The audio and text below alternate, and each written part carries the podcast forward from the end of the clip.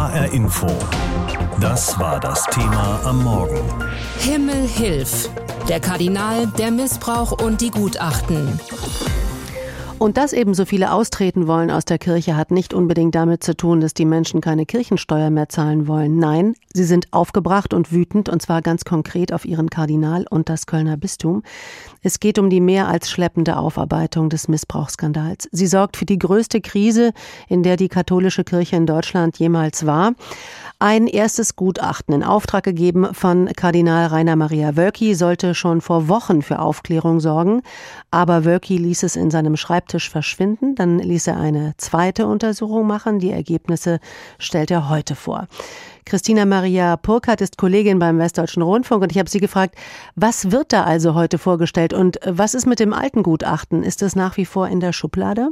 Also das ist in der Schublade, soll aber eine Woche später, also ab dem 25. dann eingesehen werden können. Allerdings können da nur Leute mit gutem Gedächtnis hingehen. Man darf keine Fotos machen und nichts notieren, aber man soll dann sehen können, ob das vergleichbar gewesen wäre und ob es sinnvoll war, das nicht zu veröffentlichen. Was heute vorgestellt wird, ist eine Untersuchung von 236 Aktensätzen seit 1975. Und da ist danach geguckt worden, ob man sich an Kirchenrecht gehalten hat, ob man auch so interne Regelungen des Selbstanspruchs, die irgendwie niedergelegt sind, eingehalten hat und ob man nicht eventuell doch auch hätte Staatsanwaltschaften einschalten müssen und das nicht getan hat. Der Strafrechtler, der für den Kardinal dieses neue Gutachten erarbeitet hat, der spricht von Zitat Pflichtverletzungen noch lebender Amtsträger. Das klingt erstmal brisant, aber was heißt es ganz konkret? Also eine Pflichtverletzung muss nicht unbedingt ähm, eine im staatlichen Sinne strafrechtlich relevante Angelegenheit sein, sondern zum Beispiel, was in Frage steht, dass man eben die Meldung eines Falles nicht nachverfolgt hat, dass man nicht das vorgeschriebene Verfahren eingehalten hat, Betroffene und Beschuldigte unabhängig befragen zu lassen, dass man den Fall nicht nach Rom gemeldet hat, wie es seit einiger Zeit vorgeschrieben ist, solche Dinge. Noch nie sind im Kölner Bistum, immerhin das größte in Deutschland, so viele Gläubige weggelaufen wie zurzeit. Das baut natürlich auch viel Druck auf, aufs Bistum, auf den Kardinal. Zeigt der Druck irgendwelche Wirkungen bei den Würdenträgern? Ja, man wirbt ein bisschen mehr jetzt um äh, Vertrauen. Der Kardinal halt immer wieder betont jetzt in so Videoansprachen, die er immer sonntags veröffentlicht, dass es ihm vor allen Dingen darum geht, dass den Betroffenen jetzt Gerechtigkeit widerfährt und dass er doch aufklären will. Bei dem alten Gutachten war das Problem, dass dem Kardinal, der das Gutachten nicht kennt, gesagt wurde, da werden Namen und Fakten zusammen benannt mit moralischen Bewertungen. Da sind wir nicht rechtssicher. Also da können uns diejenigen, die da beschuldigt werden, verklagen und gewinnen und dann müssen wir es tatsächlich für immer verschwinden lassen, dieses Gutachten und können da nicht mit weiterarbeiten. Deshalb das Neue jetzt. Mhm. Nun hat Wörki aber auch gesagt, okay, ich nenne jetzt Ross und Reiter, also es sollen Namen genannt werden. Und er hat auch gesagt, er werde etwaige Verantwortliche von ihren Aufgaben entbinden. Und sich selbst hat der Kardinal auch zur Disposition gestellt. Kann das tatsächlich geschehen, ein Kardinal, der über dieses Gutachten schließlich stolpert? Das kann geschehen, aber ich halte es für theoretisch, denn er hat ja schon vorsorglich in Rom angefragt, ob in dem einen Fall, wo ihm Vertuschung nachgeworfen wird wegen persönlicher Freundschaft, er falsch gehandelt hat. Und die Antwort ist noch nicht da, aber man hört aus Rom, dass gesagt wird, nein, du hast nichts falsch gemacht. Und von daher kann er da, glaube ich, relativ ruhig sein. Und er hat angekündigt, dass er Konsequenzen ziehen will. Die will er am nächsten Dienstag dann verkünden. Und er kann Leute, die nicht Bischöfe sind, aus ihren Positionen entfernen und kündigen. Und er kann auch die Arbeitsbereiche seiner Weihbischöfe verändern, die da involviert sind. Wölki hat ja auch schon Rückendeckung bekommen von der katholischen Bischofskonferenz. Aber wie ist das denn in Köln? Wie ist die Stimmung dort? Weil da hat ja Kirche viel mit der Bevölkerung zu tun. Der Dom ist jetzt gerade wieder eröffnet. Man darf wieder reingehen und äh, als Besucher. Was ist für ein Gefühl in der Stadt gerade? Also kein gutes. Auch die Gläubigen, auch die, die noch an ihrer Kirche hängen, sind sehr frustriert. Es treten sehr, sehr viele aus, die eigentlich gern in der Kirche waren und sind. Die Reformfrauen Maria 2.0 haben Freitag eine Solidaritätsdemo angekündigt und Jacques Tilly, der Düsseldorfer Karnevalswagenbauer, hat eine Skulptur vorm Dom aufgebaut, zusammen mit der Giordano Bruno Stiftung, den Atheisten, also den Hängemattenbischof haben die da aufgestellt, um zu zeigen, zeigen, dass die Kirche halt pennt und nichts tut. Also die Stimmung ist nicht so gut. Sexueller Missbrauch betrifft viele Bereiche der Gesellschaft, von der Familie bis zum Sport. Besonders aber betrifft das Thema in den letzten Jahren die katholische Kirche.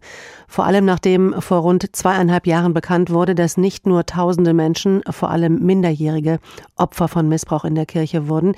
Viele Taten wurden über Jahrzehnte von der Kirche vertuscht. Täter wurden gedeckt. Seit Monaten steht das Erzbistum Köln, allen voran Kardinal Wölki, im Fokus. Wölki hatte im Zuge der Aufarbeitung zunächst ein Gutachten Gutachten angekündigt, in dem unter anderem Täter und Verantwortliche benannt werden sollten. Dieses Gutachten wurde aber kurz vor der Veröffentlichung wieder zurückgezogen, wegen rechtlicher Bedenken, wie Wölki sagte. Heute nun folgt der nächste Akt in diesem Kölner Drama, denn das Erzbistum will ein neues Gutachten zum Thema sexueller Missbrauch präsentieren. Nicht nur die Kirchenverantwortlichen schauen heute deshalb nach Köln, auch viele Betroffene, auch in Hessen tun das. Oliver Günther berichtet. Ich solle ihn bitte so vorstellen. Mann, 66 Jahre alt, lebt heute in Frankfurt. Seine Missbrauchsgeschichte, ein Priester hat sich in den 60er Jahren mehrfach an ihm vergangen, in einer Gemeinde im Bistum Fulda. Dem Bistum ist sein Fall seit zehn Jahren bekannt.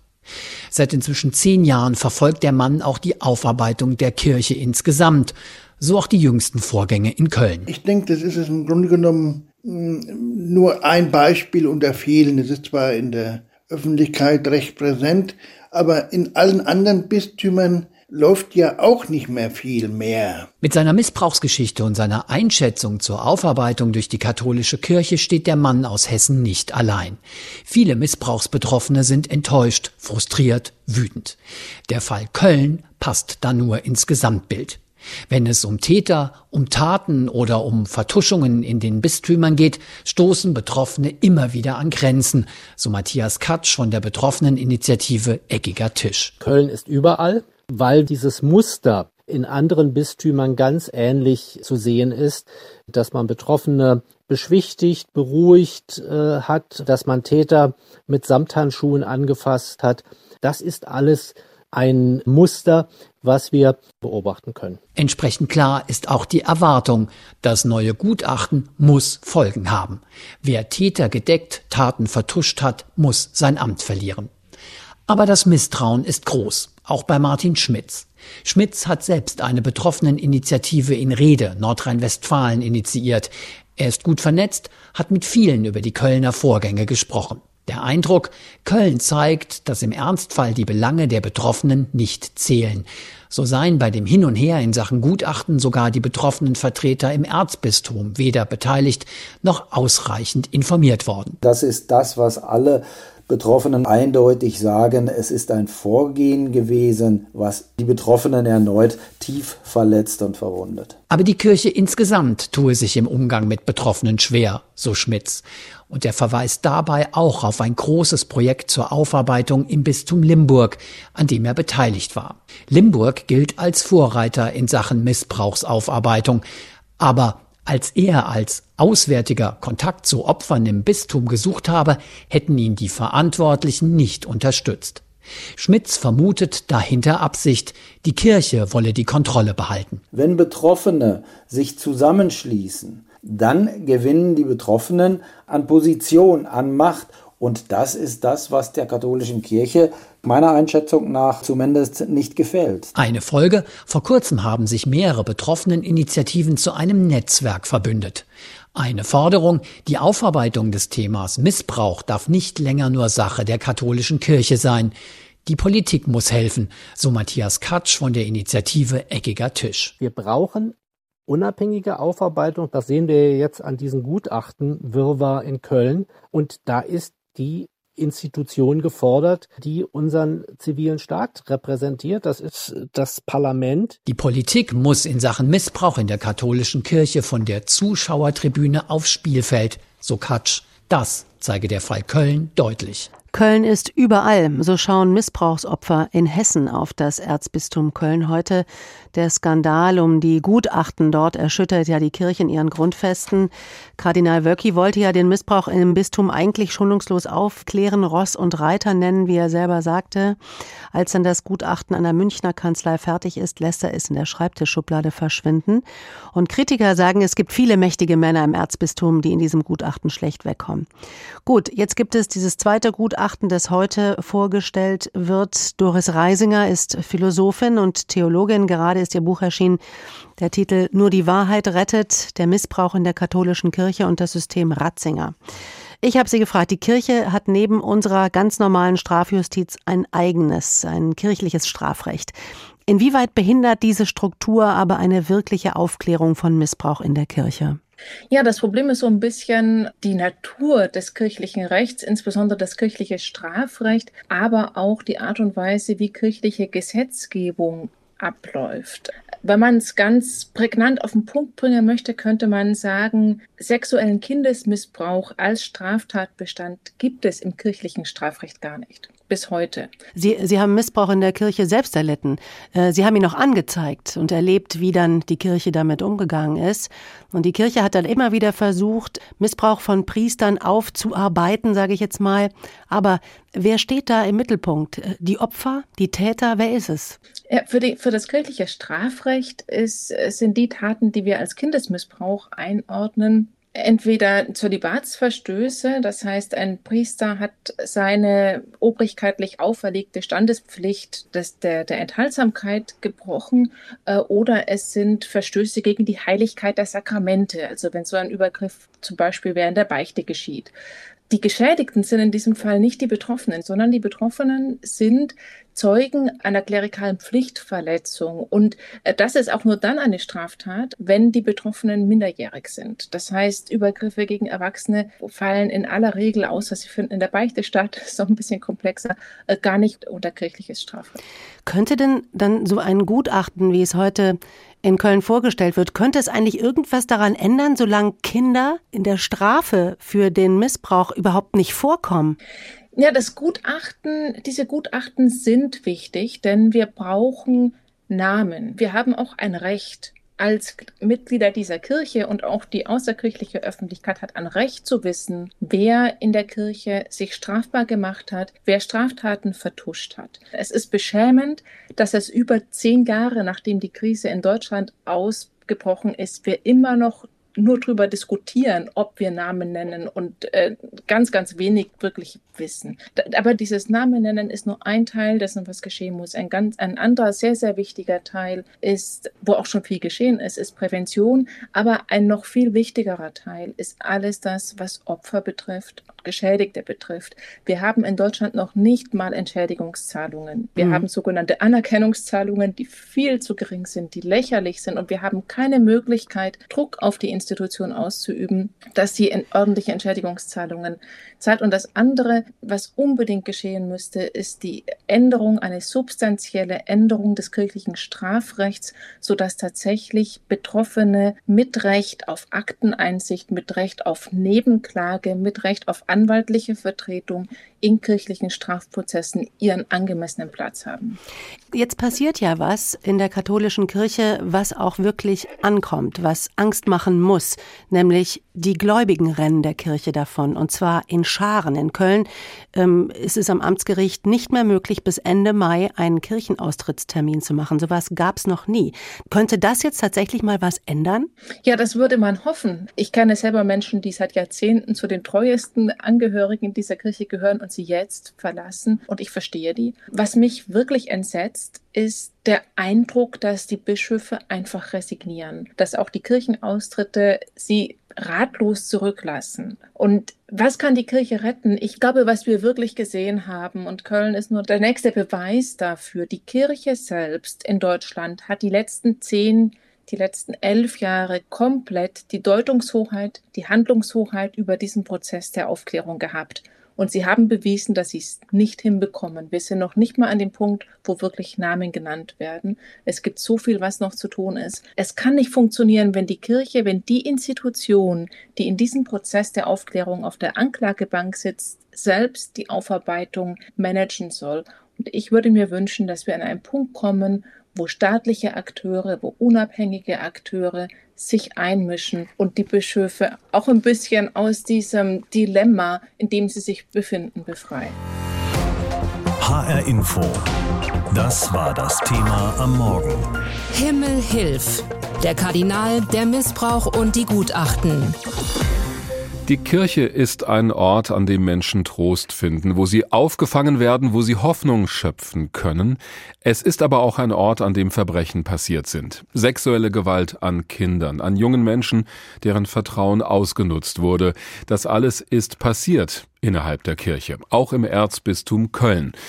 Das hat dazu auch ein Gutachten erstellt, das war bislang aber unter Verschluss. Heute soll es aber vorgelegt werden, wenn auch in einer neuen überarbeiteten Fassung nach langem Hin und Her. Rainer Maria Wölki, das ist der Kardinal von Köln, hatte ein erstes Gutachten ja nicht veröffentlicht, wegen juristischer Bedenken, wie es hieß. Da kam schnell der Verdacht auf, es sollte etwas vertuscht werden. Nun ist das alles in Köln passiert, aber auch bei uns in Hessen waren sexuelle Übergriffe in der Kirche immer wieder ein Thema. Darüber habe ich mit Klaus Hofmeister gesprochen aus unserer Kirchenredaktion. Gibt es denn ähnliche Projekte in Hessen, wo solche Fälle ebenfalls aufgearbeitet werden? Ja, Hessen hat mit seinen drei Diözesen eigentlich alle drei Varianten, die denkbar sind. In Limburg ist eine unabhängige Aufarbeitung der Fälle sexuellen Missbrauchs bereits abgeschlossen. In Mainz, da läuft sie noch unter der Leitung des Regensburger Anwalts Weber, der damals auch den Missbrauchsskandal bei den Regensburger Domspatzen untersucht hat. Er hat im vergangenen Oktober schon so einen Zwischenbericht vorgelegt. Und in Fulda gibt es eine solche unabhängige Aufarbeitung noch nicht.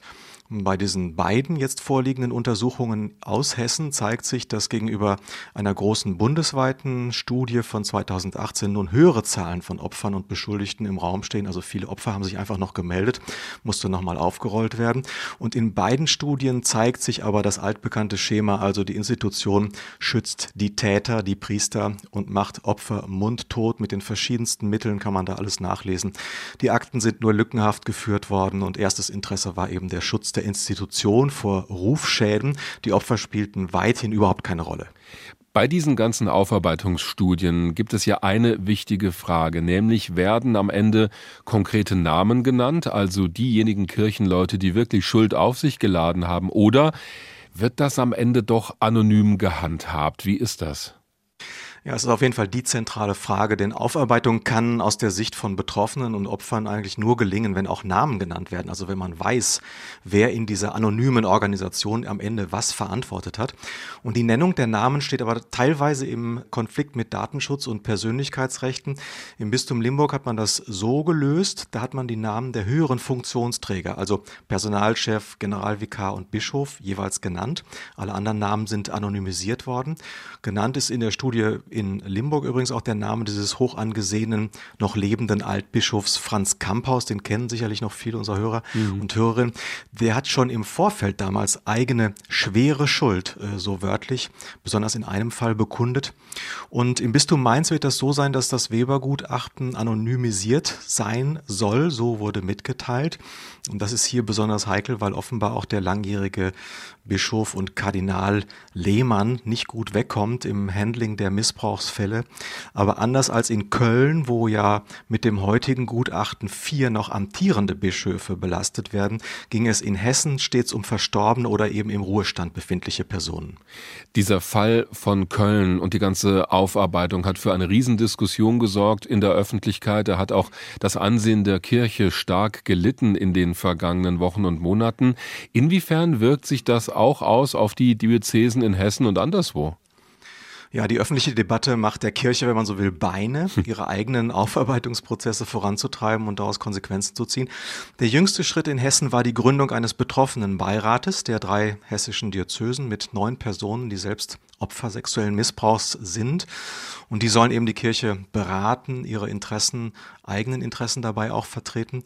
Und bundesweit gilt, die Deutsche Bischofskonferenz hat ja mit dem unabhängigen Missbrauchsbeauftragten der Bundesregierung im vergangenen Juni 2020 schon ein Abkommen unterzeichnet, in dem so gemeinsame Standards vereinbart wurden für die kirchliche Aufarbeitung, also Transparenz, Unabhängigkeit, dass auch die Betroffenen beteiligt werden sollen. Und der Bischof von Limburg hat damals ja klar gesagt, die Kirche schafft im Grunde diese Aufarbeitung nicht allein.